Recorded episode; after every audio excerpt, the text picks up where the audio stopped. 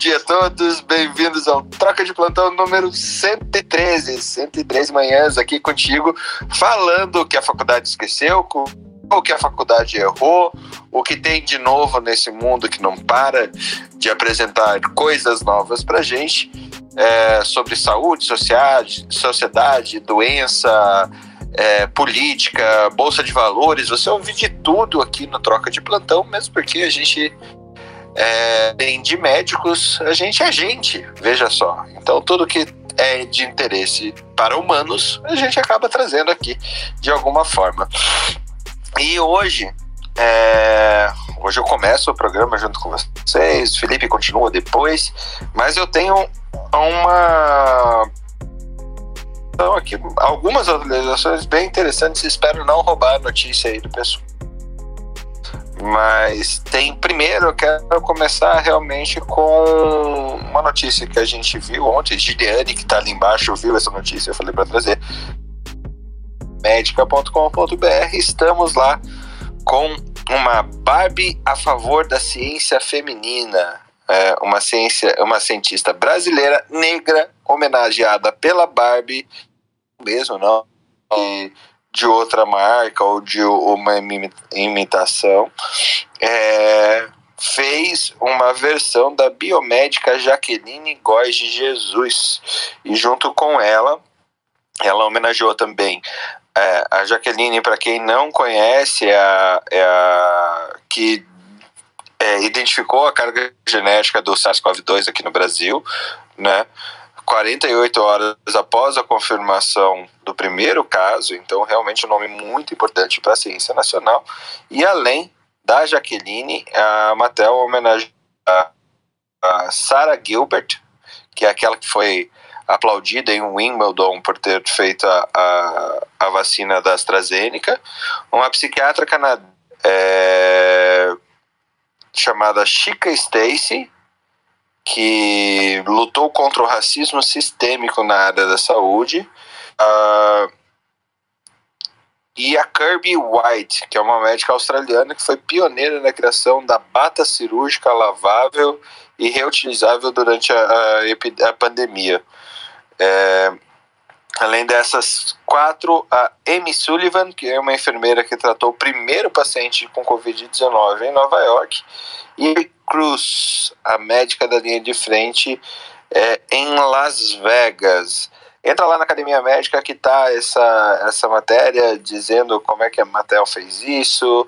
E, pô, muito legal a gente ver Eu um ícone todas. do capitalismo. Eu quero todas. Um ícone do capitalismo e da, da perfeição das mulheres, que seriam a. Quantos anos tem a véia Barbie? A, a Barbie é da década de 50. É da década de 50. Vamos fazer um quem humano do Fernando. Mas sabe que a Barbie, cara, ela tem várias, ela tem várias linhas agora. Então ela tem a linha as mulheres inspiradoras. Então tem a Barbie da Florence Nightingale, da Eleanor Roosevelt, tem a Barbie da Frida Kahlo. Tem, é, essa é a linha inspirações. Aí tem a linha profissões. Aí tem todas as profissões. Tem Barbie neonatologista, Barbie pediatra, Barbie veterinária. É, Barbie, Barbie Dermato. Barbie CEO, tem a Barbie CEO, não tem Barbie Dermato, tem a Barbie ortopedista. Tem o raio-x, tem o GC, tem, né, tem, tem várias profissões. Ela vem, ela vem, ela vem com a furadeira? Ela, não, ela vem com, ela com uma, martelinho e raio-x. Tem o raio-x e, e o gesso. Essa, essa barba é mais gesseira do que, do que cirurgiã. Tem, é, quando eu era criança, meu pai era. É, eu, eu tinha várias Barbies e meu pai era bem. Assim, então a minha Barbie era Barbie CEO. Eu não podia ter Barbie cozinheira, Barbie dona de casa, não. A minha Barbie era Barbie CEO, ela tinha uma loja, ela tinha o carro é, dela. Peraí, eu... você, você foi criança muito mais tempo do que existe Barbie CEO. Não, eu tinha uma Barbie CEO, ela tinha a, a loja dela, CEO, Barbie executiva, sei lá como é que chamava quando isso, a gente era criança. Ela tem isso há dois anos, Fernanda. Essas Barbie, desde chegar na É, eu adoro, cara, a Barbie. Eu, eu, e aí eu lembro que a Barbie não podia ter quem? Meu pai não queria que eu tivesse quem? Ele falou assim: não, você não precisa de marido, não, nessa vida. Só a Barbie. A Barbie tem o carro dela, ela dirige, ela tem a loja dela, ela é CEO da empresa dela.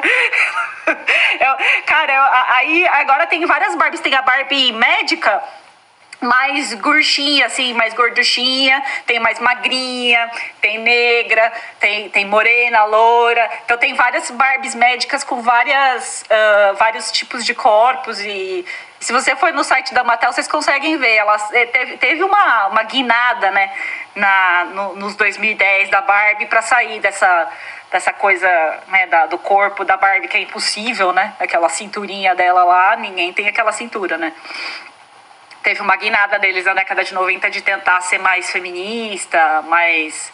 Então tem várias Barbies é, diferentes aí. Eu que eram menos. Mas fizeram uma Barbie gordinha já ou não? Só, tem, só tem, tem uma Barbie, Barbie médica, tem uma Barbie médica que é. Eu não lembro A médica é tem chama. olheira. Ela, ela é mais gurchinha, assim. Tem, tem, tem, tem da médica, porque assim, tem vários tipos de médica. Aí tem uma que é a médica, tipo, generalista. É a, ela, ela tem só o esteto e o aventalzinho. E aí tem todos os tem tem negra, tem branca, tem loira, morena, tem a mais magrinha, tem a mais gurchinha. Se você entrar no site da Mattel, você consegue ver as, as diferentes Barbies. Tem a Barbie Infecto?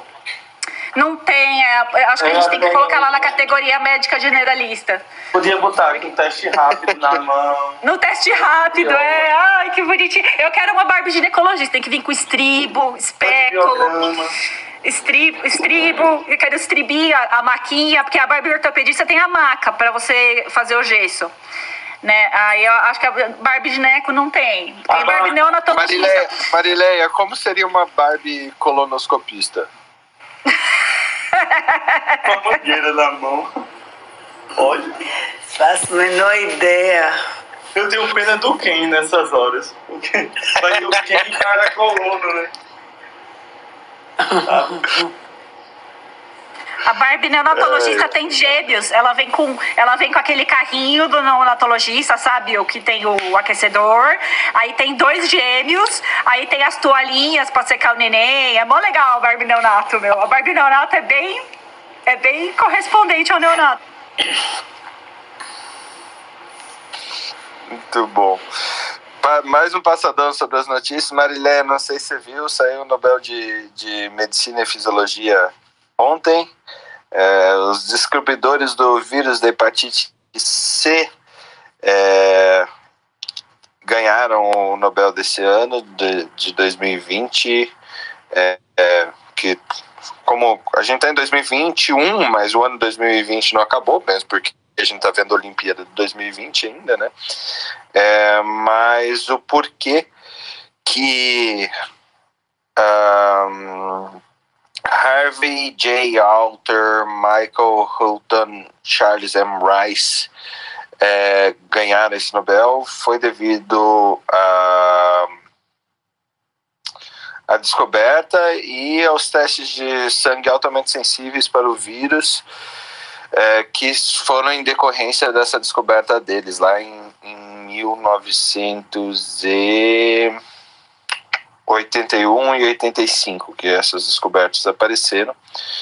É, e por isso a gente tem hoje, eu estava até falando, eu falei no meu LinkedIn, hepatite C é a, é a evidência, para mim, a clara evidência que a gente não para de evoluir. Né? Eu me formei em 2013, em 2013 era claro e, e patente que todos os pacientes com hepatite C em torno de 80% deles, os que cronificaram, cirrose, iam, né? iam para cirrose e iam para transplante. E, Hoje, é, 90% exatamente. cura. Perfeito. Isso aí então, mostra realmente, realmente, quando a gente atendia os pacientes nos ambulatórios que vinham com diagnóstico de hepatite C, assim, era na, na, que eu peguei bem do início, fiquei no ambulatório só de fígado, era muito triste, porque a gente já estava dando o prognóstico da pessoa, né? Então. Você já falava, é, vai transplantar em 15 anos. É, pois é. E aí. E não, ainda mais quando ele chegava pra gente, como era a maioria sintomática, era uma descoberta por acaso, né? Você descobria, porque alterou algumas coisas, quando ia, você ia ver a história, tinha tomado sangue, feito transfusão de sangue, é, dentista, tatuagem, enfim. A gente, a gente já dava um prognóstico muito ruim E agora, quando a gente vê a evolução terapêutica com 90% de cura, é impressionante, é muito impressionante mesmo. Merecido é o prêmio Nobel. Merecido. E o último post lá da Academia América que a gente traz aqui para vocês é o uso de telemedicina em oncologia. Para quem não viu isso ainda, a gente trouxe rapidinho aqui que tá, o que, que tem de apanhado foi um, um paper que saiu na deixa eu ver aqui na na ASPO mesmo e a gente traz ele referenciado bonitinho ali na academia médica. Uh, fora essas notícias, tem notícias, várias notícias de Covid também, mas a melhor delas, a mais, as mais interessantes, eh, são várias hoje, né? É, em pacientes que não estão em UTI, você utilizar a dose terapêutica de heparina é, melhora a probabilidade de sobrevivência após alta hospitalar frente à, à, à profilaxia para trombose, então é usar a dose plena mesmo quando, quando esse paciente vai para o hospital. E em pacientes graves, não há diferença entre o uso de baixo peso e, e heparina não fracionada.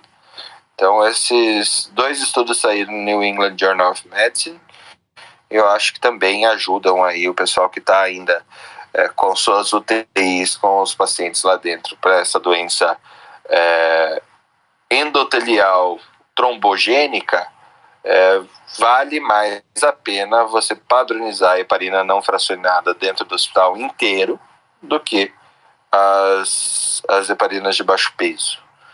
É, e por último, para eu já, já passar.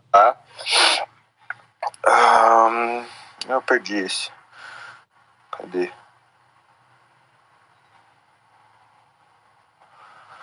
Eu vi. Eu perdi o, o, o paper aqui, gente. Fica tranquilo, tá, Quando o senhor diz eu perdi algo, o PIB do Brasil já começa a oscilar a bolsa começa a sofrer. aí fico pobre aqui de repente, de repente fiquei pobre e não sei o que foi que houve. Foi feita uma vez que o da Bush lá falou uma besteira quando foi pro Japão e gerou uma crise econômica na Ásia inteira. Mas é, era um negócio super legal, que onde ele está agora, não sei porquê, é, que era sobre a necessidade de você fazer pelo menos pelos próximos anos, sempre testar Covid nos pacientes pré-operatórios, é, como, como padrão pré-operatório e aí para os anestesistas e cirurgiões ficarem de olho, porque o paciente COVID ele tem pior performance cirúrgica do, do que o paciente não COVID. É, e aí no, também essa, esse olhar sobre o, o COVID longo ele é bastante importante para a gente para isso. Tá? Acho que as minhas notícias Fernando, só complementando isso que Pode. você falou de Covid, eu acho que a gente já discutiu aqui na sala algumas características familiares que a gente é, questiona por que uma família inteira pegou Covid todo mundo, morreu pai, morreu irmão, a, a, enfim, é, alguma característica genética. Eu estou com um, um, um caso semelhante aqui em Salvador, pessoas conhecidas, amigos, em que os pais e os dois e os três filhos e a namorada de um deles todos com covid, sendo que os pais forma leve porque estão vacinados é, é, dose plena, as duas doses, e os filhos que jovens ainda não vacinados a evolução rapidamente, principalmente a evolução, é, começou com quadro respiratório, evolução pulmonar rapidamente, de 25% de um dia para 75% dois dias depois, o outro idem, entraram, um deles já entrou com Redensivir, é, mas assim, estão evoluindo bem, mas é interessante assim, como pega o núcleo familiar todo, e, e, e, e, a importância da vacinação que os pais acabaram não tendo uma evolução tão ruim, mas bem interessante, tá? Muito bom, muito bom. É... Bom, minha minhas notícias são essas. Felipe, comanda o trem aí que, que eu okay. já, já saio de cena. Tá, tá, vou falar das minhas notícias. É, mais um imunobiológico foi liberado por Covid, né? Dessa vez, um antigo imunobiológico conhecido dos infectologistas, que é o, o anti-CCR5. A gente já usava um chamado Maraviroc, que é um inibidor de fusão da, do vírus no, na célula CD4. Então, quando você inibe essa fusão, o vírus não entra, então ele não tem como se alimentar e se replicar e, se, e gerar mais e mais vírus. Né? O que foi liberado é um que começa com a letra L, Lenatinumab. É uma droga nova, tem, já temos experiência dela com o HIV. A gente tem outras que é o CXCR4, que a gente já usa para HTLV, que é o Mogamulizumab.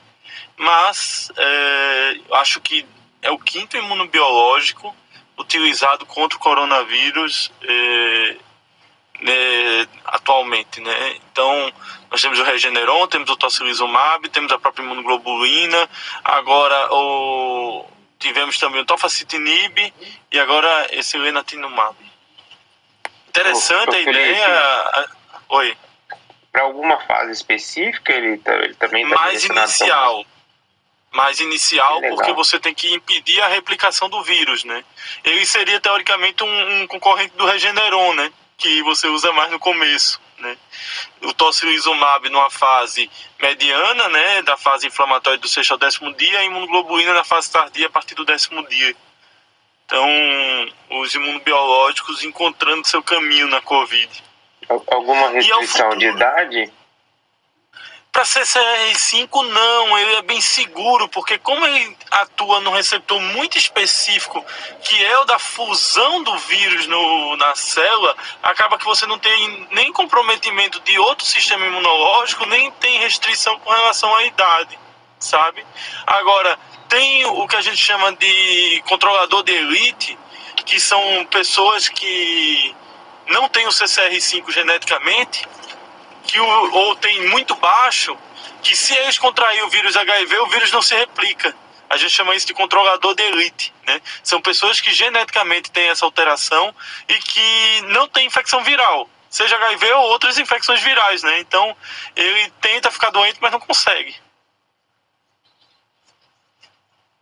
Fantástico, velho. Fantástico. Eu, eu vi dois controladores de elite na vida. Dois. E assim, o cara nasceu pra lua, né? Sem o CCR5, é a adaptação humana contra o vírus, né? Nós vamos vencer daqui a 2 milhões de anos.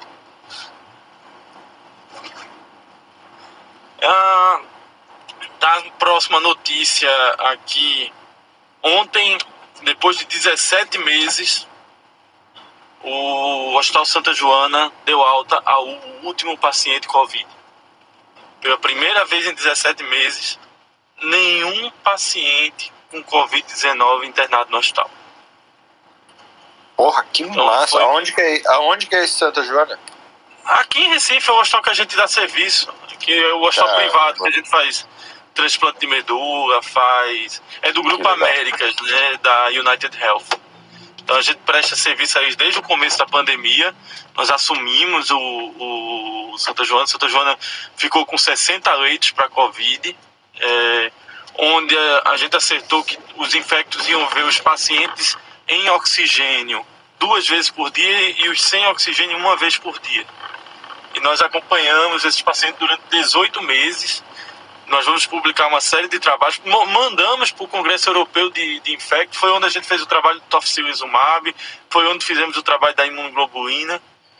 É, bem, é, passa um filme na cabeça. Ontem uh, fizemos um encontro às 19 horas, simbólico para poder representar esse último paciente com Covid-19 saindo do hospital, saiu ontem às 16 horas. Então, às 19 a gente fez um encontro com os médicos que lideraram a, a essa questão. Nós somos na, no EpiMed o hospital privado com menor mortalidade em Recife, nós fomos hospital privado com menor mortalidade de toda a rede United Health no Brasil e nós fomos o hospital que ficou com as três menores mortalidades no mundo da United Health. Então eles fizeram um documento mandado pra gente. Uou! Parabéns, e o protocolo todo tupiniquim, Parabéns. né? Parabéns, parabéns. Aí ontem foi bem assim. Para quem, pra quem não Bem conhece emotivo, o né? tamanho, para quem não conhece o tamanho da United Health, gente, a United Health, o Grupo Américas, que é o braço aqui no Brasil dos hospitais, eles têm algo em torno de 57 ou não, 64 hospitais, se eu não me engano, tá? No país inteiro. E no mundo eles não têm muito mais porque é, basicamente eles são um plano de saúde, né? Eles são insurance. Mas no, aqui no Brasil, por eles terem comprado a Mil lá atrás, eles herdaram todo o braço hospitalar da Mil e toda a carteira de, de clientes da Mil com essa compra. Mas não é coisa, não é pouca coisa não isso que o Felipe está falando. É o maior, É o maior sistema de conglomerado hoje de saúde saúde- é do o maior mundo, né? sistema de saúde privado do mundo. Então, pô, parabéns, Felipe. É, não, a gente também ficou bem. é, Depois eu mando os trabalhos do congresso que nós, que nós fizemos, né? Nós fomos o primeiro a fazer tocilizumab, né? Tocilizumab. Fomos o primeiro a fazer tocilizumab. Fomos o primeiro a fazer imunoglobulina. Vocês fizeram por conta, Felipe, ou em, em, em convênio com algum hospital de fora? Não, o, o- nós ah, fizemos um acordo os- com os planos, fizemos um protocolo, os planos autorizaram e aí aí fizemos sim. lá no hospital. Né, Em março do ano cara. passado, antes do primeiro paciente se internar, o hospital nos chamou para conversar e a gente fez toda a transformação física do hospital para ter as- a- os fluxos limpos e sujos e fizemos o projeto. Eu tenho o original guardado comigo, que a gente eh, ajeitou a mão na reunião. Que é o que é que a gente ia fazer de medicação. Imagina, ma- ah, fevereiro do ano passado, ainda tinha hidroxicloroquina, tinha azitromicina, olha, tinha tanta coisa. E esse projeto ele foi modificando.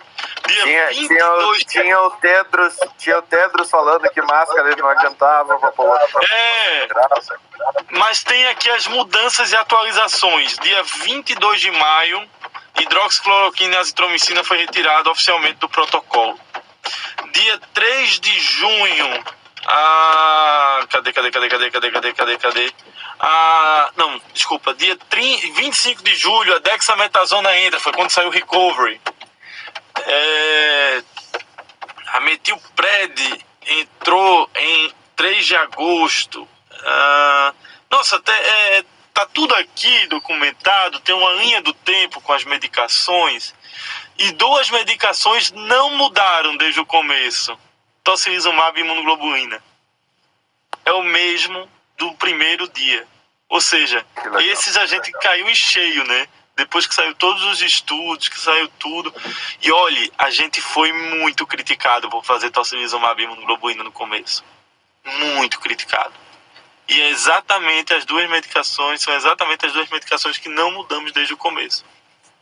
É, eu é acho, bom. tem, tem um ponto, né, Felipe? Eu, nesse começo, eu conversava muito com a Roberta Fittipaldi, que é nossa professora aqui de, de ventilação mecânica, que o que salvava a vida, realmente salvava a vida em Covid, era aulas de boa, bom recurso humano em UTI.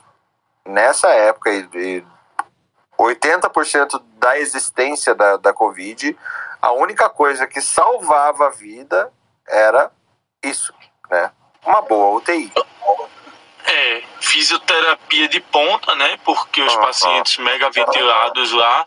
Olhe, a gente tem aqui, Fernando, quantas vezes a gente pronou cada paciente. E é animal isso aqui. É animal, é um negócio. Quando a gente para para ver o resultado final, o pessoal, eh, como é que se diz? Elogia muito nas reuniões e hoje o nosso protocolo foi para toda a rede Américas, né? Toda a rede Américas está usando. Tanto é verdade que nós somos o único hospital aqui privado que está fazendo Remdesivir. Por quê? Contra, os planos contratualizaram com a gente, o governo, a United Health americana, conseguiu fazer a compra do Remdesivir e mandou para importação. Quando eles mandaram, olha, a gente tem um protocolo, era bom um protocolo do Remdesivir, a gente, a gente já tem. A gente tem um protocolo do Remdesivir desde janeiro, quando saiu o último braço Solidarity, a gente deixou pronto, porque no dia que tivesse Remdesivir à disposição, era só tirar da gaveta. Aí tá aqui, tá pronto. Muito bom. E aí foi quando a gente começou o Remdesivir. Então, parabéns. É, foi uma mistura de emoções ontem. Ontem foi uma mistura de emoções. E, bem, culminou com a United Health me contratando agora Infecta Associados para fazer a parte de setor aberto deles, a gestão do setor aberto. Tem, tem como entrar nesse IPO da, da Infecta Associados ou não? Tem, claro. Eu, você vai ser o meu maior acionista, tenho certeza disso. Isso que eu ia falar. A minha parte eu quero em euros, hein? A minha parte eu quero em euros. Então você já me. É só comprar as ações em euros. É só comprar as ações em euros. Eu tô na dúvida se eu vou abrir na, na, no Dow Jones ou na FX. Agora, falando em IPO, a Oncoclínicas é, oficialmente vai lançar o seu IPO, né? Já tinha dito que ia fazer. Ontem eu li o relatório gerencial do IPO da Oncoclínicas. Uma monstruosidade vem por aí, viu?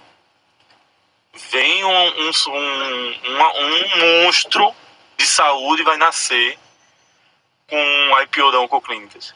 Se você imagina que com recursos próprios esses caras fizeram o que fizeram, Imagina com um aporte de mais de 800 milhões. Cara, eu só vejo esse aporte, uma família Bueno comprando a maior parte das ações.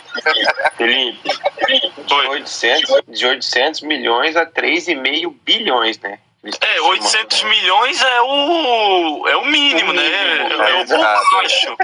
É, é o baixo, assim. Eu, eu tô falando 800 milhões é o baixo. Eu não quis entrar na, no detalhe do 3 bilhões e meio, não. E olhe, é um, eu, esse eu vou entrar forte, viu? Eu não entro em IPO, não. Mas esse aí eu deixo e espero que acontecer aí. Eu quero daqui a 40 anos tá ter 10% do patrimônio do Fernando com isso aí. Você sabe que meu avô, meu avô comprou ações do São Luís quando começou, quando o São Luís, assim, há um milhão de anos atrás, quando o São Luís. Você é bilionária, Ana? Eu não sou, mas é, é, é, meu avô teve seis filhos, aí já viu, né? Divorciou e teve seis filhos, aí dividiu tudo, né?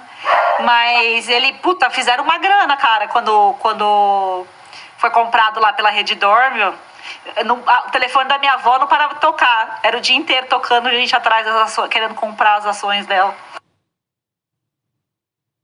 Pois é, esse IPO da eu quero, eu, é, Então, eu quero que isso. Eu quero, eu quero que quando sair o IPO da Carbonieri Holdings e da Prohasca Holdings, eu já quero, entendeu? Já, já me Aí, aí é, são os filhos da gente, né? Quando, quando se juntarem, a gente já tem. A Luísa tá prometida pro João, então quando a gente juntar as coisas, é, é feito aqui no Nordeste, a gente faz muito isso, né? Casamento arranjado, né? Mas eles vão se amar, que é o mais importante. E vai ter que se amar. E aí vamos juntar essas, uh, essas holdings aí. Eu vou entrar com todo o meu capital de camelo para reais e o, e o Fernando vai entrar com os milhões. Como diz na Rússia, o importante é que é nosso. Ou melhor, né, da União Soviética. É, bem, esse IPO, respire fundo, viu? É, vai ser algo espetacular e, botar, botar dinheiro na clínica. Esse é, é a, ação vai, a ação vai sair a 20 reais, viu? A clínica está comprando todos, todas as clínicas oncológicas do Brasil. Então os caras vão. É... Não, tomara que eles queiram comprar as clínicas de infecto, né? Tô aqui esperando. Mas aí é infectos associados. É. Mas é, vai que eles queiram fundir, então. Vamos fazer uma fusão. Meu microfone estava aberto, eu estava contando para ele o, o, movimento da Oncoclínica, quem que eles estão adquirindo e tal. É, E, e, assim, realmente é um IPO peso. É, não, e os caras são agressivos, né? Vão entrar com um novo mercado. É, é, é algo. Eu, eu não. Eu, eu, a gente comentou do Mater Day, lembra? No dia do Mater Day, a gente tava conversando no IPO do Mater Day. Que eu disse o preço-alvo era 14. Eles lançaram a 18, aí chegou a 14, aí compra em 14. Pronto. Quando comprou em 14, três meses depois os caras começaram a comprar, já chegou em 18. Na, a, a tendência do Mater Day é ir para os 25, 30 né, e estabilizar. A não ser que eles comecem a fundir com o laboratório. Aí a gente vai ter uma. vai chegar num nível mais alto, assim. Mas é isso. É, basicamente, essa brincadeira vai ser mais séria. Eu tinha uma outra notícia, mas eu não estou lembrando qual é. Eu tinha separada do CCR5, eu tinha separada do IPO, eu tinha alguma outra notícia, mas que deu zig aqui.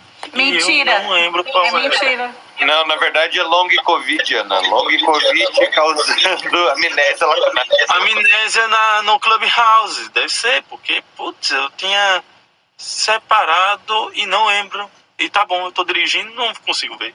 Vou tentar ver daqui a pouco. É, eu tô no trânsito de Recife, né? Então eu consigo ver toda a obra do, do Tolkien aqui. Ah, eu me lembrei.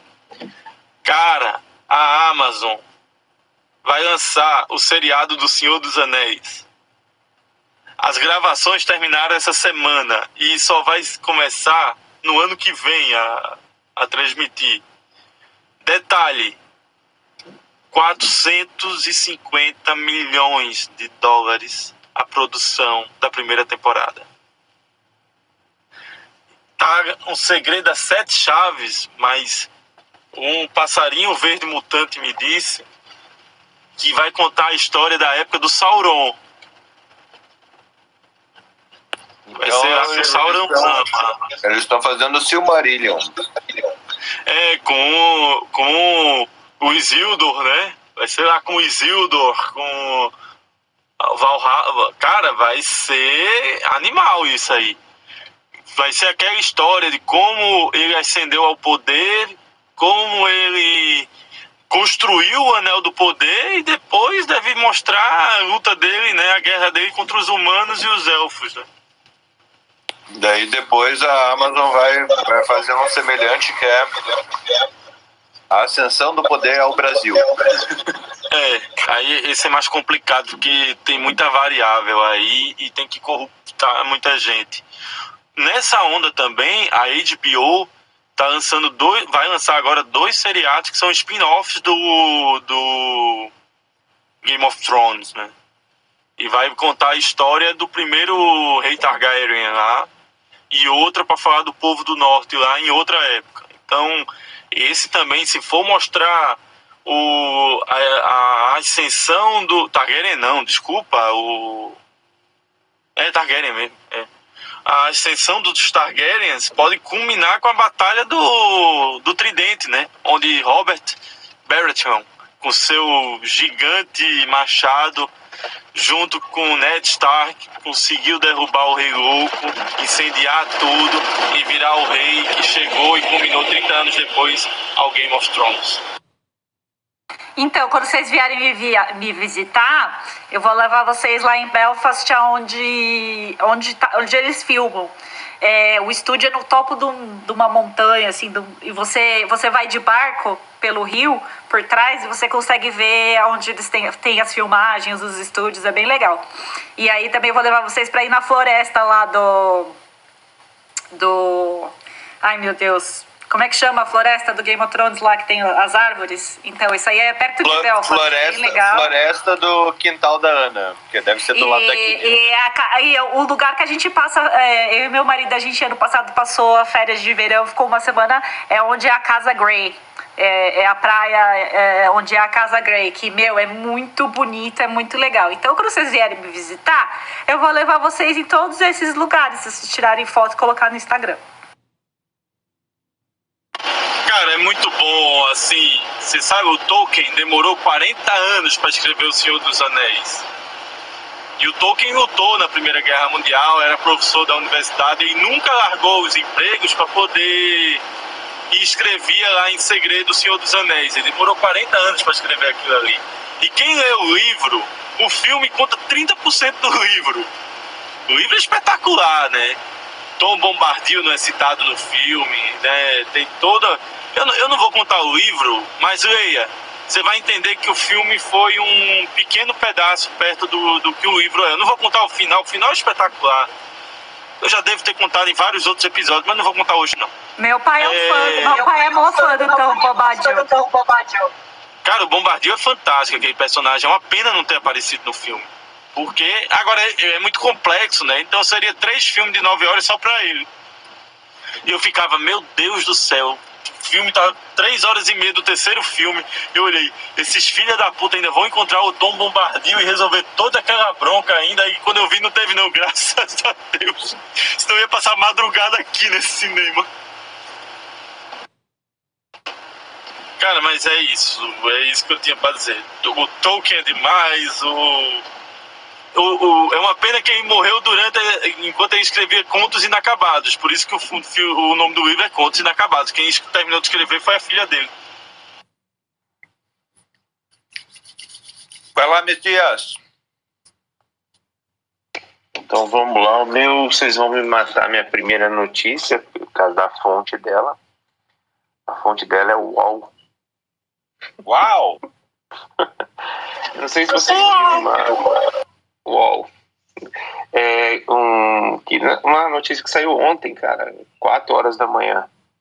É, do, do, do, do site Saúde ID, que eles estão querendo se transformar. Vou até falar da, da pensadora do projeto. Com cirurgias all inclusive, nossa plataforma é, quer ser o iFood da saúde. Eles estão fazendo um, um, como se fosse um iFood de cirurgias. É, e ele pertence ao grupo Fleury. Então é como se as pessoas quisessem. E, e, e o, o público que eles estão visando são aquelas pessoas do SUS que estão numa fila que demora 4, 5 anos para sair uma cirurgia. Então estão oferecendo pacotes cirúrgicos completos para essas pessoas e ele escolhe pelo aplicativo sem intermédio de um profissional. Ou seja, ele já avaliou, já está com, com cirurgia marcada, ele procura esse aplicativo para marcar uma cirurgia com all inclusive. Então, essa é a minha primeira notícia. É, é uma cirurgia com cruzeiro para. Pensei pra, um cruzeiro até eu quero ver como é que vai ficar, por exemplo, se der uma complicação na cirurgia e for para UTI, se está incluso no all, no, no all inclusive. Então é. Eu é pensei a mesma é coisa, Messias. A primeira coisa que eu pensei foi UTI. Não, e o all inclusive inclui refrigerante e água, né? Não inclui o uísque, né? Então vamos ver essa brincadeira.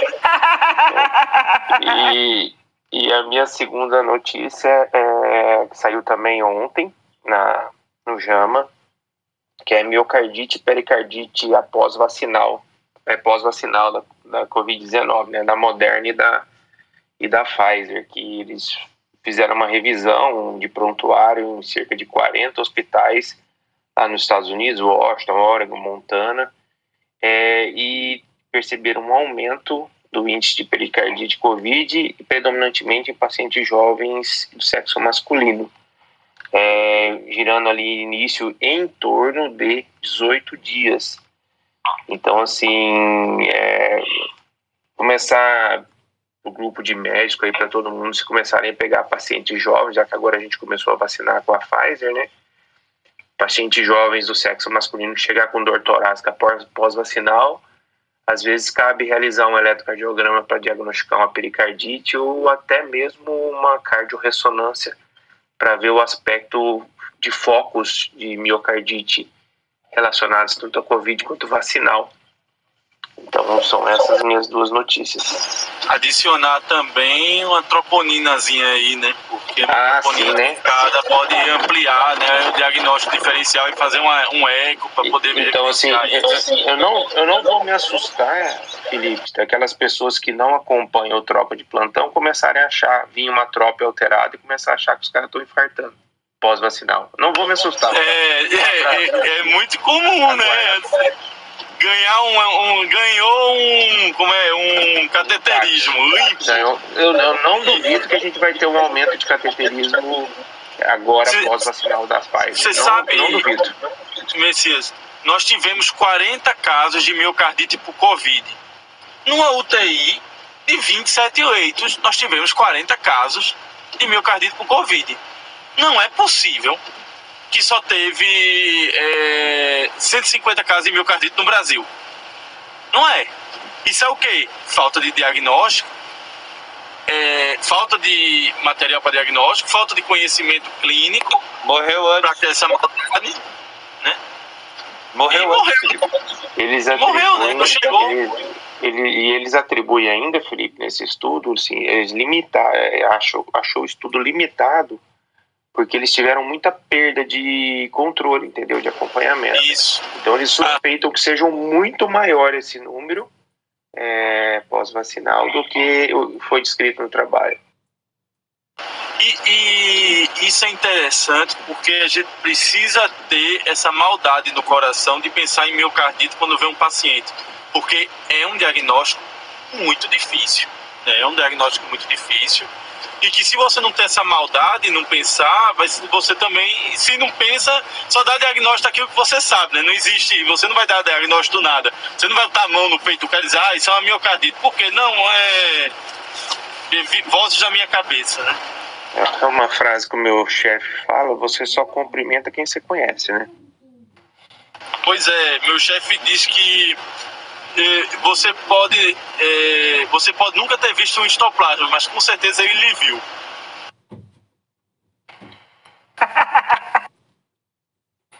É, pessoal, é, é muito interessante isso que vocês colocaram por dois aspectos. O primeiro do subdiagnóstico e o segundo de como as pessoas. Nossa, o Messias caiu aqui. É, e, e, o segundo ponto é, o quanto que a gente está tendo de super prescrição, né? O pessoal agora está fazendo o check-up pós-Covid, né? E aí eu, o que eu venho observando é gente com infinitas prescrições aí de, de exames laboratoriais extensos, né? É, e aí, com essa questão da miocardite, provavelmente também uma prescrição não, não baseada em, em exame clínico, em em, suspeita clínica, mas sim preventivamente. Deixa eu ir lá fazer um, um, um eco ou fazer algum exame, vamos lá, preventivo, entre aspas. Qual a sua opinião sobre isso, Felipe? Veja, esse é o grande problema desses negócios de check-up engessado, né, Alexandre? Você, ah, vou fazer vários exames para ver o que é que vai dar alterado. Quando na verdade você deveria examinar a pessoa, ver as limitações que ela teve do pós-Covid para aí sim direcionar o tipo de exame que ela precisa. Porque na verdade o que está acontecendo nesses pacotes aí de Covid é o quê?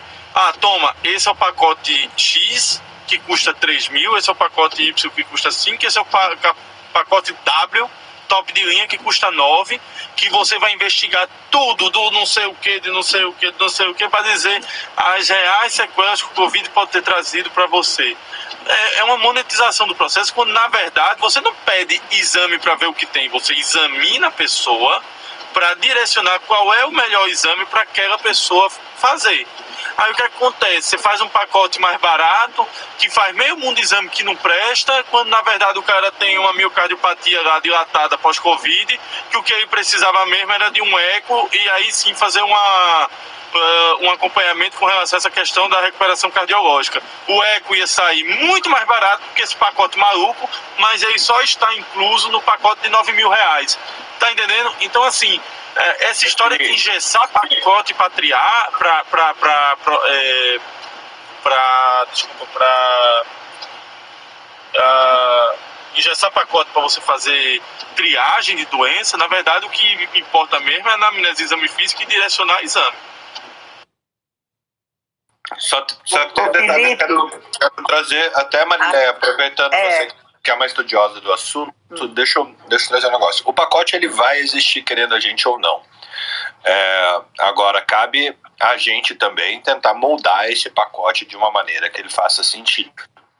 Então, por exemplo, uh, o que, que é fundamental no pós-Covid da gente realmente triar? Insuficiência renal, é, insuficiência renal crônica pós-Covid é, é essencial? Eu acho que sim. Então, ureia, é, ureia não, creatinina é uma coisa que a gente tem que ver. É, e tem que acompanhar. eu acho que é esse o caminho. Fernando, olha só. Pode falar. Nos artigos que eu, eu estudei sobre Covid, que é uma coisa que a medicina está evoluindo, como a gente fala, a gente veio de uma medicina é, é, é, preventiva, que no passado o próprio SUS botou a questão da preventiva e promoção. Depois a gente está na era da medicina reativa, em que você pede tudo de qualquer sorte, sem nem ao menos examinar paciente.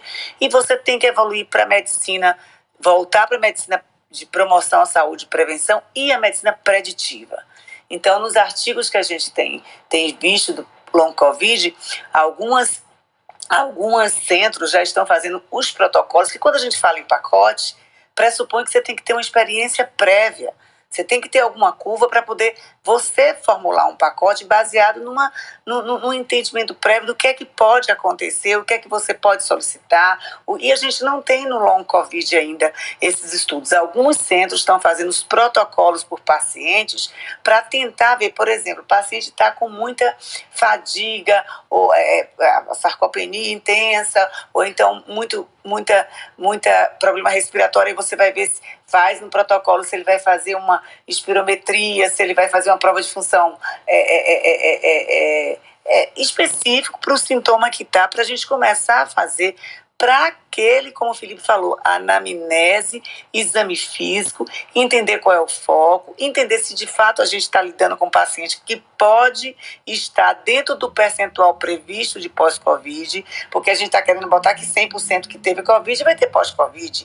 Olha o desastre financeiro no sistema e o desastre mental para as pessoas de que todo mundo que teve Covid vai ter pós-Covid e que não é bem. São 20 então, milhões de infectados, né, Marilé? Isso, então, é isso. Esses são os confirmados, né? É, eu sei, mas a gente tem que ter a tranquilidade. Primeiro, a, a, a classe médica, de um modo geral, conhece ainda muito pouco sobre o assunto pós-Covid, vamos combinar. A gente está discutindo aqui num grupo X, num grupo pequeno, mas agora, depois de quanto tempo as pessoas estão começando a falar o que é o pós-Covid. E o mais importante, que até um, um professor da Universidade de Minas Gerais, lá em janeiro, foi dezembro, que ele deu uma aula sobre, falando já do pós-Covid, e ele falando da importância sim, do médico ser médico nesse momento, da anamnese do exame clínico, da, de, de, de entender clinicamente o que, é que o paciente está apresentando, e aí sim você vê que tipo de exame específico para aquela avaliação.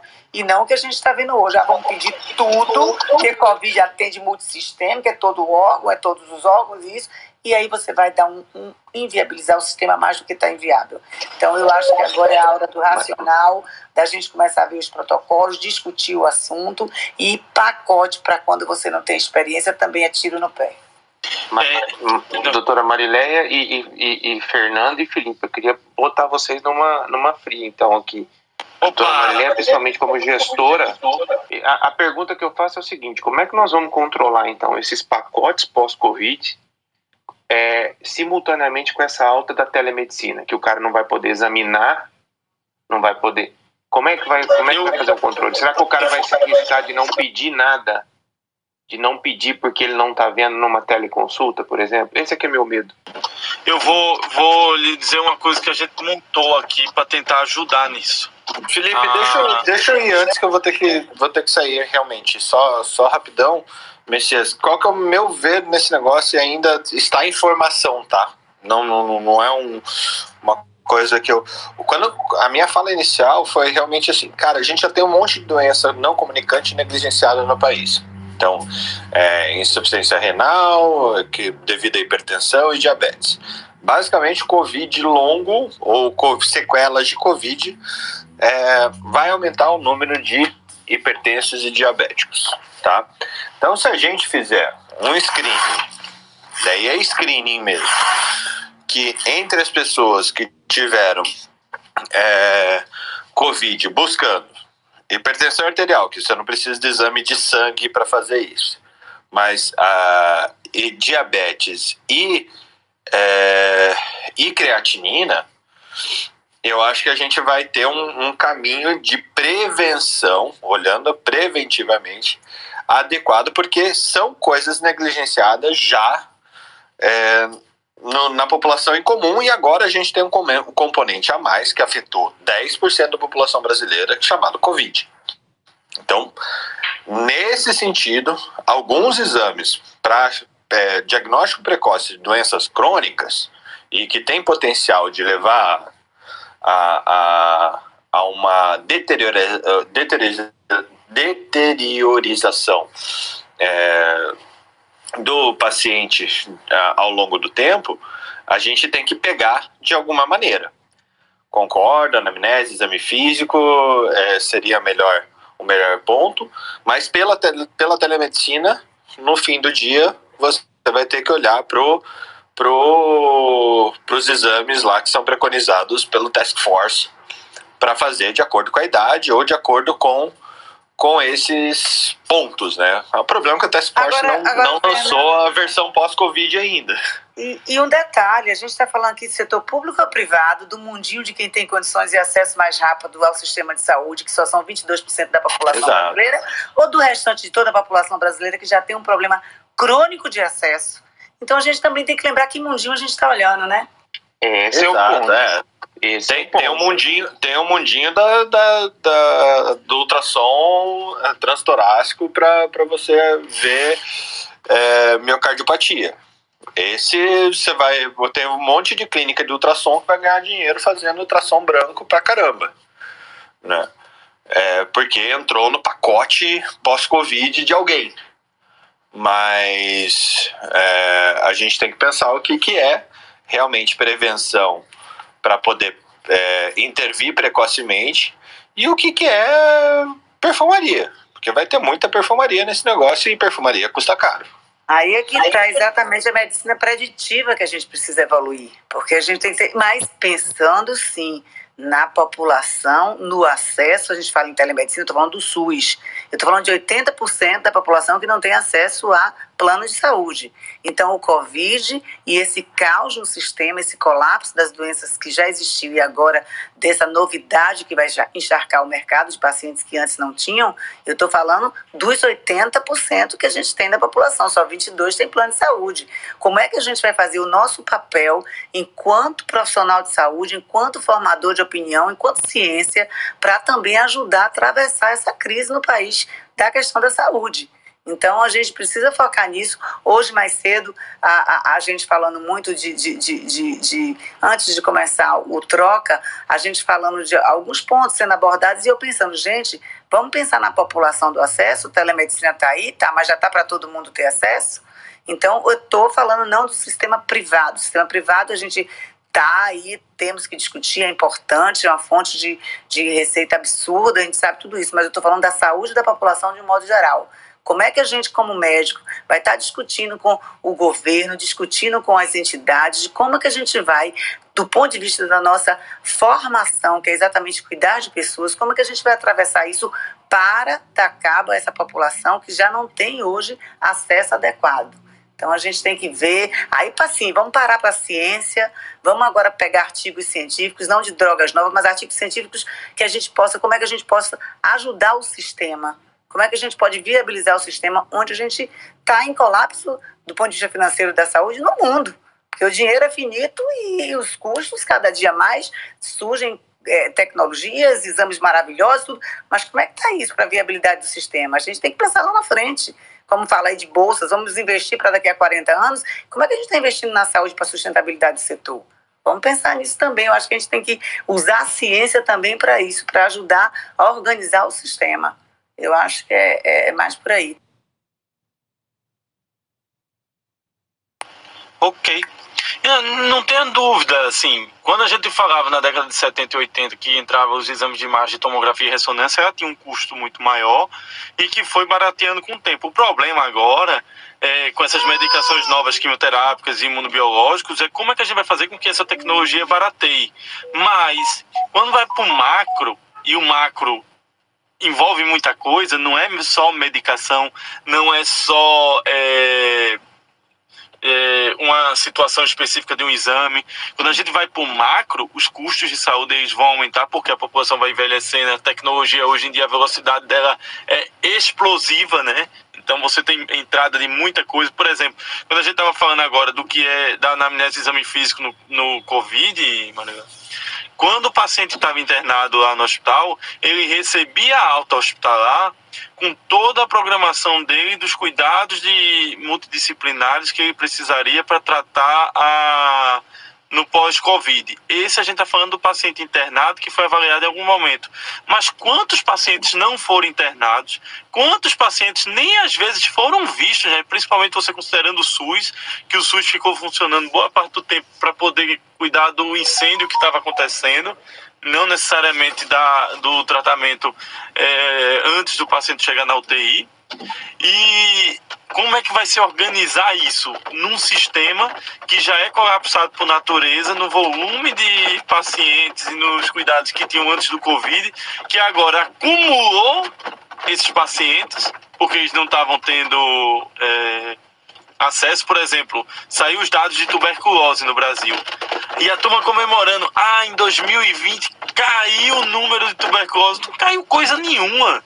O cara que não foi pro posto fazer o exame tá totalmente represado, porque a mortalidade tá a mesma coisa. Então tá represado. Qual é a dúvida disso? Isso eu tô falando de uma doença. Bota todo mundo na roda. Pessoal, é, é, quando eu trouxe essa pergunta aí, eu, fiquei pensando justamente, primeiro, é, o quanto que de fato a gente vai ser é, capaz de, de, de, cercar de forma preventiva mesmo, ou seja, qual é o momento ideal para eu fazer, por exemplo, esses testes, né?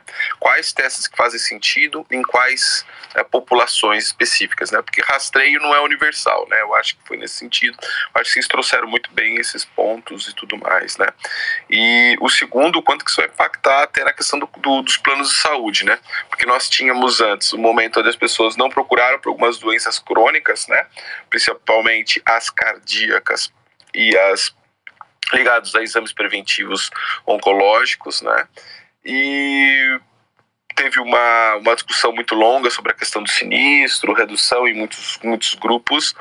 E, é, por outro lado, a gente vem agora no momento pós-Covid com exames que podem ser é, necessários, alguns deles, né? Mas e também com o resultado dessa falta de prevenção nesse período anterior, né? Quanto a, quanto a, notícia da UOL lá, eu, eu achei para mim, eu não vou entrar nem na questão do pacote, mas quando alguém fala para mim iFood e compara o iFood na saúde, eu lembro do trabalho precário que já é dos motoboys, né? que é a força de trabalho do iFood e a condição que eles estão e a crítica toda que está cerceando esse tipo de serviço. E será que eu vou ser o motoboy desse modelo? Eu fico só preocupado porque o médico já é precarizado e tudo mais. Eu não sei se traz uma mensagem positiva do ponto de vista de marketing, né? Mas é, sem entrar aí no restante do detalhe, eu não jamais compararia, né? Bem, é e então era esse comentário. Então, mas obrigado pela, pela, e pela ajuda aí, Marília. Pitadinha, Alexander, sobre o pós-Covid, a gente esqueceu de falar de outro serviço precário de atenção, tanto também no privado, que a gente tem uma dificuldade absurda, mas no público, que é a atenção à saúde mental do pós-Covid. Eu não estou falando nem dos pacientes é, que não tiveram Covid, que está com abalo da saúde mental, que isso é fato. Mas o, o pós-Covid com, com com abalo na saúde mental, quem que vai atender essas pessoas em pediatria? Como é que vai ser? Que exames vão pedir? Que segmento vai ser dado? A gente está com um pepino na mão que a gente tem que sentar junto, sim.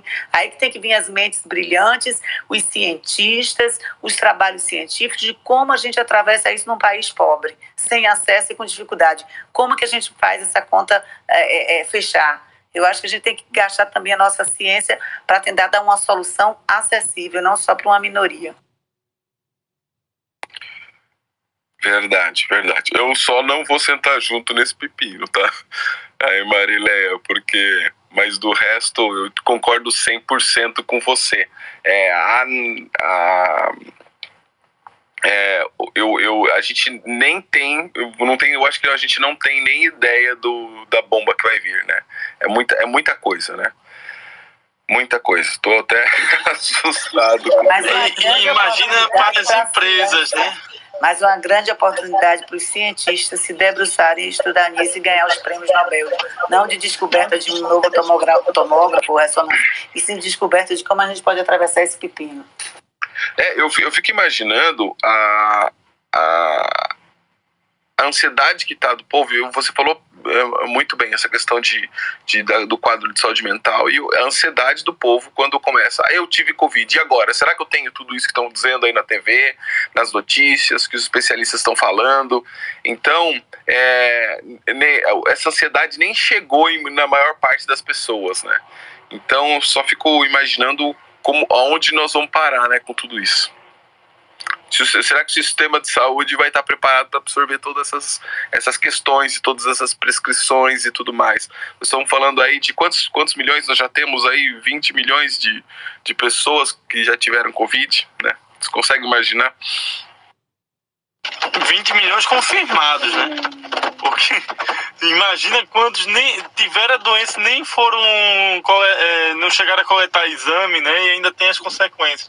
É, é, é um assunto muito amplo, envolve muita coisa, envolve também a necessidade de, de, de uma unificação para essa conduta, porque não adianta o sistema privado estar tá querendo fazer pacotes para monetizar, não adianta o sistema público é, suprimir exame para ter uma ideia de tentar atender mais pessoas, mas não atender bem. E a gente tem que chegar numa, nessa dicotomia, a gente tem que chegar num caminho único, né? Mas o grande desafio, eu acho, sempre vou achar, é que você direcione os exames. Nós não podemos ter uma medicina de acidente. Eu peço todos os exames e por acidente um deu alterado. A gente tem que pensar em quais exames são necessários, porque muitas vezes, eita, esse exame deu alterado. E agora? Não sei, o que é que eu faço com isso aqui? Não, não sabe nem porque pediu o exame. Então imagina qual vai ser, o que é que eles vão fazer caso o exame dê positivo. Eu não sei porque eu pedi. Então, e, e isso da miocardite é o maior exemplo. Ah, eu fiz um eco porque eu estou procurando uma miocardite no paciente, eu fiz um antroponia porque eu suspeitando a possibilidade. Será que essa fadiga é perda de massa muscular? Ou essa fadiga é uma miocardite que ele não está conseguindo desenvolver? Ou é uma fibrose pulmonar? Por causa das sequelas da Covid. São três coisas completamente diferentes. Então eu tenho que tentar entender se ele tem outros achados para fibrose outros achados para miocardite, para poder direcionar melhor esse check-up né, do pós-Covid. Mas é um, é um assunto para uma é um assunto para um, um troca de plantão bem bem bem espinhoso isso aí vai ser bem divertido é. como sempre é né a gente sempre treta para alimentar as almas é, eu acho que era legal até trazer um cardio aí para nos auxiliar nesse esclarecimento, até para que não seja universalizado o, eco, o ecocardio. O Newton, o ecocardio, irmão do Newton. É, exatamente, é, é um exame bastante caro, oneroso. A troponina ainda é baratinha, né? Mas vou imaginar se sair fazendo ecocardio para todo mundo, né? Não vai ter nem. Cardio ressonância. Não tem nem especialista para isso, né? Para isso, o ressonância. Você sabe que aqui no hospital, as 40 miocardites, teve um primeiro médico que avaliou e depois um cardiologista-chefe fez os 40 ecos dos pacientes. Para poder uniformizar o protocolo e as informações. Né? Imagina isso, né? O cara veio para fazer o exame de novo e não ia receber pelo exame. O exame já foi pago pro primeiro médico, né? E aí ele vinha e fazia o segundo exame, de um por um. É, é, é interessante. É, e precisa ter maldade no coração, né? Para dar esse tipo de, de, de, diagnóstico. Agora, imagina é, quantos hospitais de campanha teve, quantos pacientes devem ter tido miocardite ou miocardiopatia, mas não tinha exames diagnósticos, nem tinha equipe treinada e nem tinha um especialista. Junta essa combinação para ver o que é que dá. Né? Tava, tava vendo no, na universidade, teve o. Nós temos a UTI de doenças infecciosas, a UTI geral, a UTI cirúrgica, né? E aí o que, é que, a, o que, é que a universidade fez? Os pacientes não Covid vão para a UTI cirúrgica. E a, os pacientes com Covid vão para UTI de doenças infecciosas, vai para UTI geral e vai abrir uma UTI extra, onde vai contratar médicos por um valor muito baixo, que é o valor que o Estado paga sem produtividade. Uma miséria. Que é um terço do que tá, os hospitais de campanha estão pagando, que estão ligados às PPPs. Dentro do mesmo hospital. Dentro do mesmo hospital. Adivinha? A diferença de mortalidade das UTIs? Gritante. Uma UTI foi 20%, a outra foi 80% de mortalidade. É isso. No mesmo hospital. Teoricamente, os mesmos fluxos. Teoricamente, o mesmo material. Mas o material humano era completamente diferente. E você pegar um grupo de uma UTI altamente especializado, que pega teto, na H1N1, malária, o escambau, leptospirose com vaio, e querer comparar com um grupo que não conseguiu entrar no hospital de campanha e que está lá recebendo um, um valor móbido, deu no que deu. Deu no que deu. Eu, uh, eu não sei se vocês trabalharam um, um ou de, vocês com certeza conhecem alguém que trabalhou em hospital de campanha deve ter escutado como era o, o, funcionamento. Até a NR50 foi modificada, né? Para poder contemplar os hospitais de campanha, diminuiu o número de distância de leito, diminuiu uma série de, de, de obrigações que anteriormente tinha.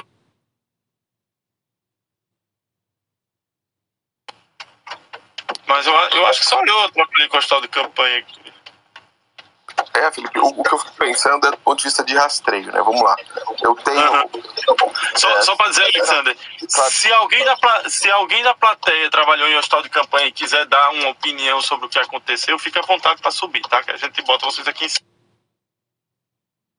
É, o que eu estou dizendo é do ponto de vista de rastreio. Vamos lá. Primeiro ponto é: se eu quero buscar endocardite, a pergunta é, é qual o melhor momento? A, a, segunda é: eu tenho que buscar no paciente sintomático, né? A pergunta é: o exame no paciente assintomático faz sentido, né? Ou seja, é igual o eletroencefalograma. O eletroencefalograma não faço rastreio na população geral para descobrir se eles têm epilepsia, porque não faz sentido o exame para rastreio, né? E a pergunta é se faz sentido, em que momento é, eu no, no, paciente assintomático, se eu devo buscar esse tipo de exame. Então, para mim, eu estou aqui perguntando é, mais do que é, não estou afirmando nada, mas me parece que como rastreio no assintomático, hum, talvez não valha a pena, né? Mas sim naqueles pacientes que têm sintoma. Então, talvez a, orientação, certo? Ó, eu, se você tem sintomas de dor no peito, blá blá blá blá blá blá, é, procure o um médico para fazer alguma para investigar, né?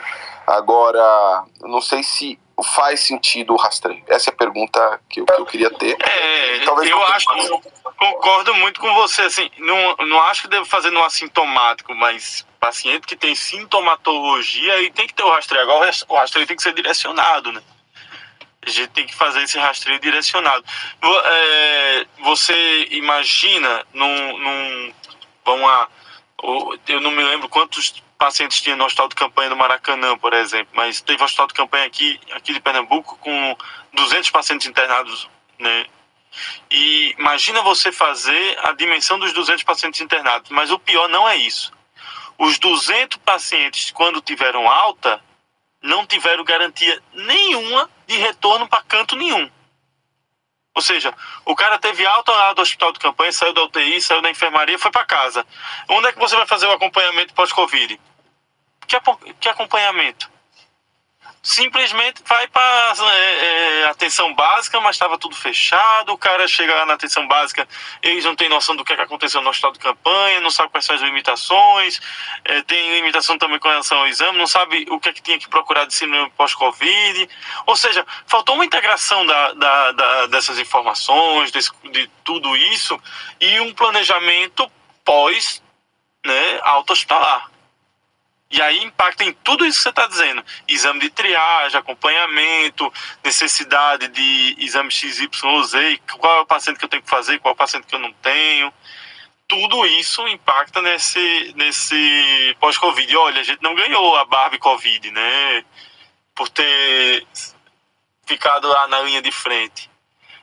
A Barbie Covid vai ter o quê? Máscara, álcool gel, né? Ô Ana, tu que tem Barbie, a Barbie Covid tem o quê? Uh, Barbie Covid máscara, né? Uma máscara de florzinhas. Mas ele não, é PFF2. PFF2, é. é. Uh, ah, esse, esse coisa, o, o, a jaqueta que dá pra lavar, né? Jaqueta lavável é uma boa. É uma boa. É Crocs. Crocs. Não tinha pensado ela com Crocs, não. Boa ideia. Crocs. Tá bom. Já dá pra vender aí. Ana Yumi, você ainda não falou hoje notícias para nós, para fechar com suas notícias? Ana? Deve estar tá empacotando o menino no frio. Tava dando café aqui. Opa, separa o nosso. E aí? É, o, Dó, o Dória. Está ouvindo? Estou ouvindo. O Dória. O, Dó, o Dória acusou o Ministério da Saúde de enviar 50% menos doses da Pfizer para o estado de São Paulo. É, porque tem um percentual que é dividido, né, pactuado entre os estados. E aí enviaram, era para receber 556 mil doses e enviaram 228 mil para que os adolescentes não possam ser vacinados no estado de São Paulo, né? Porque o Dória já tinha prometido que ia vacinar. Então, é uma coisa um pouco complicada isso. As, as aulas retornaram aqui presencialmente desde o dia 2 de agosto. Todo mundo está indo à escola, na maior parte das escolas particulares, né? As, as crianças já estão indo à escola normalmente. E levando em consideração que haveria vacinação já esse mês. E agora ele está reclamando. Eu não sei o que, pode ser feito com relação a isso. Não sei quais são os, os é, meios legais de. O, o Ministério da Saúde respondeu ele, você viu? Não, não vi. O que, que falou? O Ministério da Saúde disse que, pela contratualização, eles tinham adiantado algumas doses anteriormente e agora foram menos doses porque houve uma compensação nos números. Mas eu não acho que aconteceu isso, não, hein? Eu só estou dizendo que o Ministério da Saúde falou. É, não estou é, dizendo é. que foi isso a verdade. Eu só estou dizendo a resposta oficial do Ministério da Saúde. Eu não sei como não, mas por enquanto então, não é do Ministério. Peraí. Por enquanto a gente não sabe como vai ser é, essa vacinação da, dos adolescentes, se vai, se vai ocorrer ou não. Ai, gente, muito triste. Agora eu vou para a próxima. E apesar da melhora, para a gente ficar de olho que o Brasil ainda é o país onde mais se morre por Covid-19 em 2021. Que loucura, né? Bom, a gente está à frente dos Estados Unidos e da Índia. É, da Índia, talvez porque eles não tenham uma boa. É, eles não contam, né? Aí você ia falar. O problema lá é diferente. É. Na Índia, com certeza, a gente. tudo bem, né? Mas veja bem, né? É feita a China. A China só teve 100 casos. Aham. Você uhum. sabe quantas pessoas morreram na China, segundo eles? Três pessoas. É, muito pouco. Só aquele médico que denunciou, foi o médico que denunciou, o jornalista que entregou e um terceiro elemento que a gente não nem. Foram os três únicos que morreram de Covid na China. Não, é. três pessoas. Oi, Sério, É, fala Faz sério. Um povo de bobo, ou eles são geneticamente muito superiores, porque não é normal isso. É a próxima guerra Diana, né? O chinês geneticamente superior a vírus, né? Deve ser tudo é. resistente a CCR5. Ninguém tem CCR5 na China. Só pode. Ah, sinceramente, aí vamos ser sinceros, né? Que, que papelão e a OMS patrocinando isso, né? Assim, é. aham, é. tudo bem. Não, não é. Três não é. pessoas. Três com um bilhão e meio de habitantes, eu não tive 100 mil casos, principalmente o RAM com 9 milhões de habitantes, eu não tive 100, é, 100 mil casos com três mortes. Não tive. Tá. Pois é. Mas ok. É. Agora, não, e isso também foi uma coisa ruim, porque no início as pessoas achavam que a, a, doença ela não tinha uma mortalidade menor, porque eles ficavam passando esses dados aí furados. Bom, e o Brasil é, tá registrando agora uma média de 72 mortes por hora, ou 1,2 mortes por minuto. Gente, imagina isso. Ainda é muita coisa, só que as pessoas acostumaram, mas ainda é muito alto. Então, 72 mortes por hora ou 1,2 mortes é, por minuto. É porque quando era 5 mortes por minuto, agora tá maravilhoso. É só uma morte por minuto, né? Pois é. Mas a gente pensar que coisa horrorosa que é isso. Sem contar, então, Ana, que a gente fala tanto que está reduzindo, obviamente. Hoje mesmo gente uma notícia aqui na Bahia que dos 447 municípios, 202 já não tem morte por Covid detectada em julho. Mas a gente está falando em só 20% da população brasileira vacinada com as duas doses. Sim. A gente ainda está muito distante do controle efetivo epidemiológico da, e aí a Delta aí comendo solto, né? Como está no Rio de Janeiro, não é isso? Sim. Sim. É, melhorou, né? Melhorou, mas não quer dizer que resolveu, né? Sim, mas o problema Felipe, é que quando a gente vê muita notícia positiva, melhora, melhora, melhora, melhora, sem olhar, como a Ana bem colocou aí, uma mortalidade altíssima em relação à Covid ainda no país, em relação ao mundo, a gente, o, o, as pessoas relaxam. As pessoas vão para a vida normal. E isso é o grande perigo e risco. Uma coisa é você estar tá liberando as coisas com cuidado, com segurança, outra coisa é vamos para a vida normal. Esse é, é o grande problema. Ô, gente, meu filho quer dar uma notícia aqui, porque não tá ouvindo, ele quer falar. Fala, pode falar. O meu parente morreu de corona. É, quer dizer que ele tem um, um, um, parente que morreu de Covid, é isso que ele tá falando. Eita, quem foi? É. Não, era, é tio do meu marido, né? Não era tão próximo, mas é, é, ficou todo mundo assim. Já tem uns dias, não foi agora não, já tem mais de um mês. Mas ele estava querendo compartilhar com vocês, eu tive que deixar ele dar notícia. Não, venha, participe mais aqui. Pega, pega o livrinho de mamãe, pega o livrinho de mamãe e venha. Viu? É o Seja Lucas, Ana. É o Lucas, ele tá feliz aqui falando. Ô Lucas, é, quais são as notícias cringe do dia? É que a mamãe é cringe. Eu concordo, eu concordo plenamente. Ela é mega cringe. Eu concordo. É, a gente tem que fazer um programa só com os filhos da gente. Vai ser muito mais divertido. Botar a Luísa aqui pra falar: papai, papai. É. Você bota Luísa pra falar, você morre de rir aqui. Depois eu vou contar umas histórias dela, mas é, ela tá naquela fase esponja dos dois anos, né? Então ela repete tudo que ela ouviu. Então eu sei da vida de todo mundo, porque quando ela entra no carro, ela começa. Pai, babá falou com Fabiana isso, babá não sei o quê, Fabiana fez não sei o quê, vovô fez não sei o quê, e eu fico só acompanhando as notícias do dia com ela aqui. Felipe, meu pai até hoje, meu pai até hoje conta as histórias das coisas que eu falava quando eu era pequenininha. Ele disse que uma vez eu virei pra minha avó e falei: Vó, minha mãe falou que você é uma bunda mole. Ele até hoje. Ela com 40 anos. Até hoje, cara. É, eu tenho que. oh. Ai, gente, então o resto dessa notícia aqui, ó. É, então, com essa alta mortalidade, é, entre abril e julho, nós tivemos nos, é, nos primeiros 200 dias do ano, né, com alta mortalidade entre abril e julho, 349 mil óbitos por Covid. A Índia tem 265 mil registrados e nos Estados Unidos 261 mil. Essas são as, as diferenças aqui. Uh, uh, infelizmente, a gente não vai ter a menor ideia da mortalidade da Ásia, viu?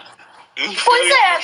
Agora, três viu falando do percentual de, de vacinas de negativistas para vacina. E aí, foi a última pesquisa, acho que saiu ontem ou anteontem. Eu até notei uns dados, o Brasil foi 7% que não queria tomar vacina. Mas a França, Estados Unidos, a Alemanha é uma coisa absurda. Mas é porque é o histórico, né, Maria? Nós somos uma nação que vacina há muito tempo. Então nós já temos esse histórico de vacinação. Europa e Estados Unidos, principalmente Estados Unidos, que você tem essa questão de pagar pela vacina historicamente, não estou falando da Covid, mas historicamente, eles já tinham essa cultura incrustada de não vacinação, e aí você já cria as suas verdades, é. né? A gente não, a gente já, desde mas pequeno, que mamãe leva para tomar vacina, né? Mas eu acho que esse povo todo de lá nunca viveu uma pandemia na dimensão que foi, com pessoas que têm um nível de discernimento, de educação, é, no mínimo, é, é, mas, é, mas é, é faz parte é, é cultural, né?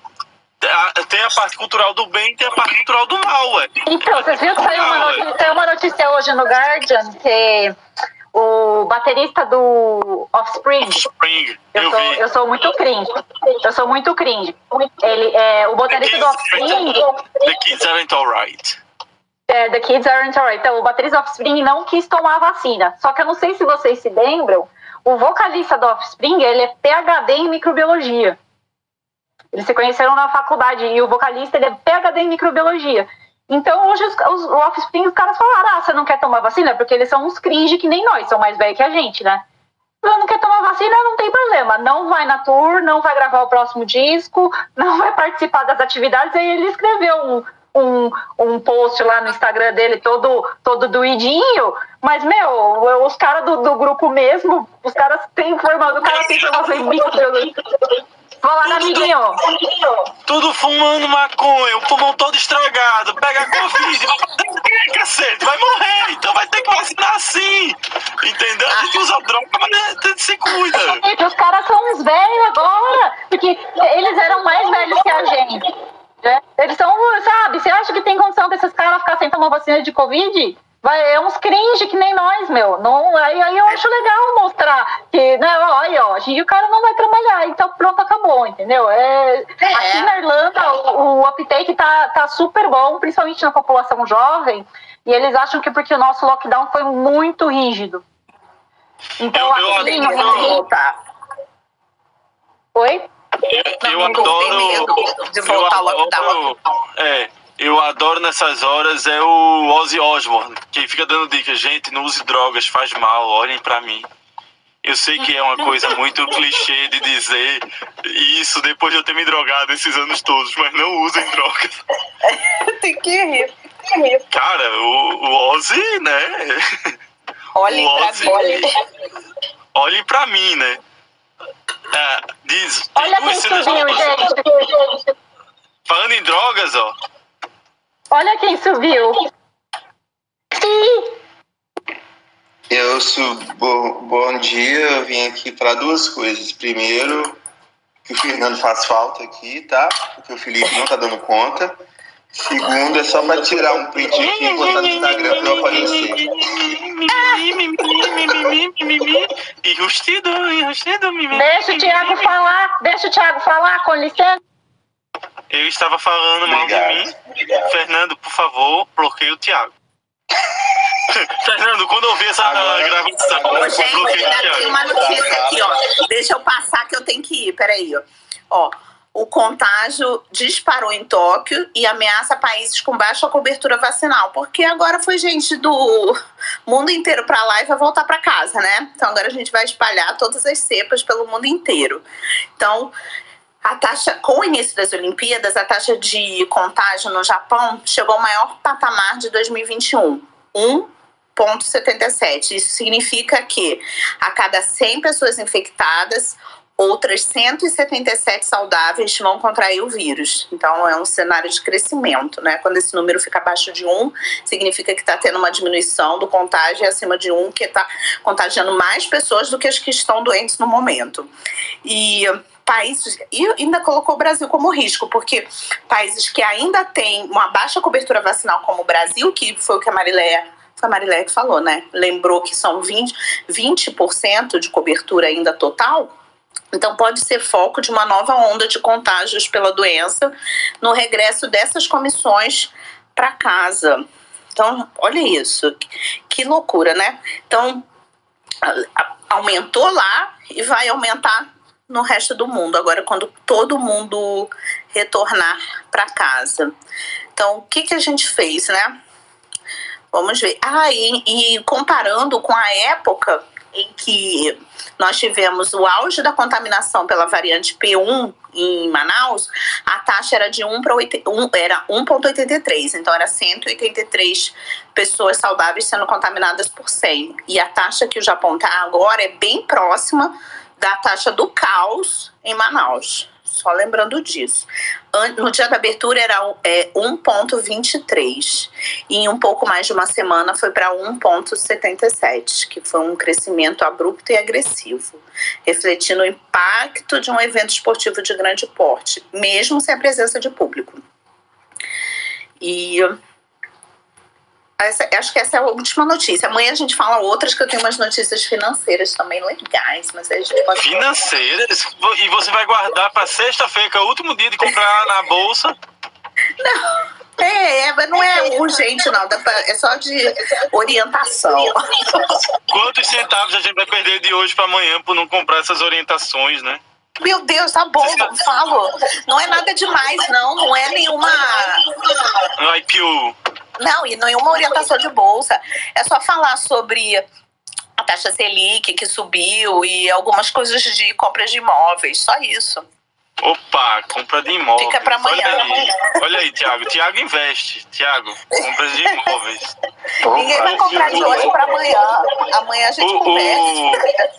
O, o Tiago bate o print para ele aparecer aqui em cima. Eu queria que ele batesse o print da nossa, da, do nosso privado, da nossa conversa privada. Bate o print e bota lá no grupo depois. Ô, gente, essas eram as notícias de hoje, tá? Tá, eu, eu vou deixar aqui. Alguém quer falar alguma coisa? A gente vai finalizar esse troca de plantão de hoje. Foi, a gente começou com a Barbie cientista, descobriu que tem a Barbie neonato, a Barbie. Não tem a Barbie infecto. Nessa época de pandemia é muito importante ter a né? Barbie infecto. Então eu vou mandar aqui para o Vidori, para o saque da Martel que não tenha Barbie Infecto. E vou sugerir algumas coisas legais para Barbie Infecto ter, tá? Então, tá bom, pode falar que ela pode fazer. Eu me, eu me presto a ser modelo. E eu vou fazer a melhor. Da Austrália não é infecto? A moça da Austrália não é infecto? Eu vou bater um print do e-mail que eu vou mandar e vou botar no grupo do Telegram. Vou bater um print do e-mail que eu vou mandar para Martel e vou botar no Telegram. Se tá aparecer a Barbie infectologista dos próximos meses, olhe, vou pedir minha parte em euros, como diz a Ana. Bem, uh, falamos de Covid, falamos do pós-Covid, falamos de Covid, é até um pleonasmo, né? Falamos de Covid.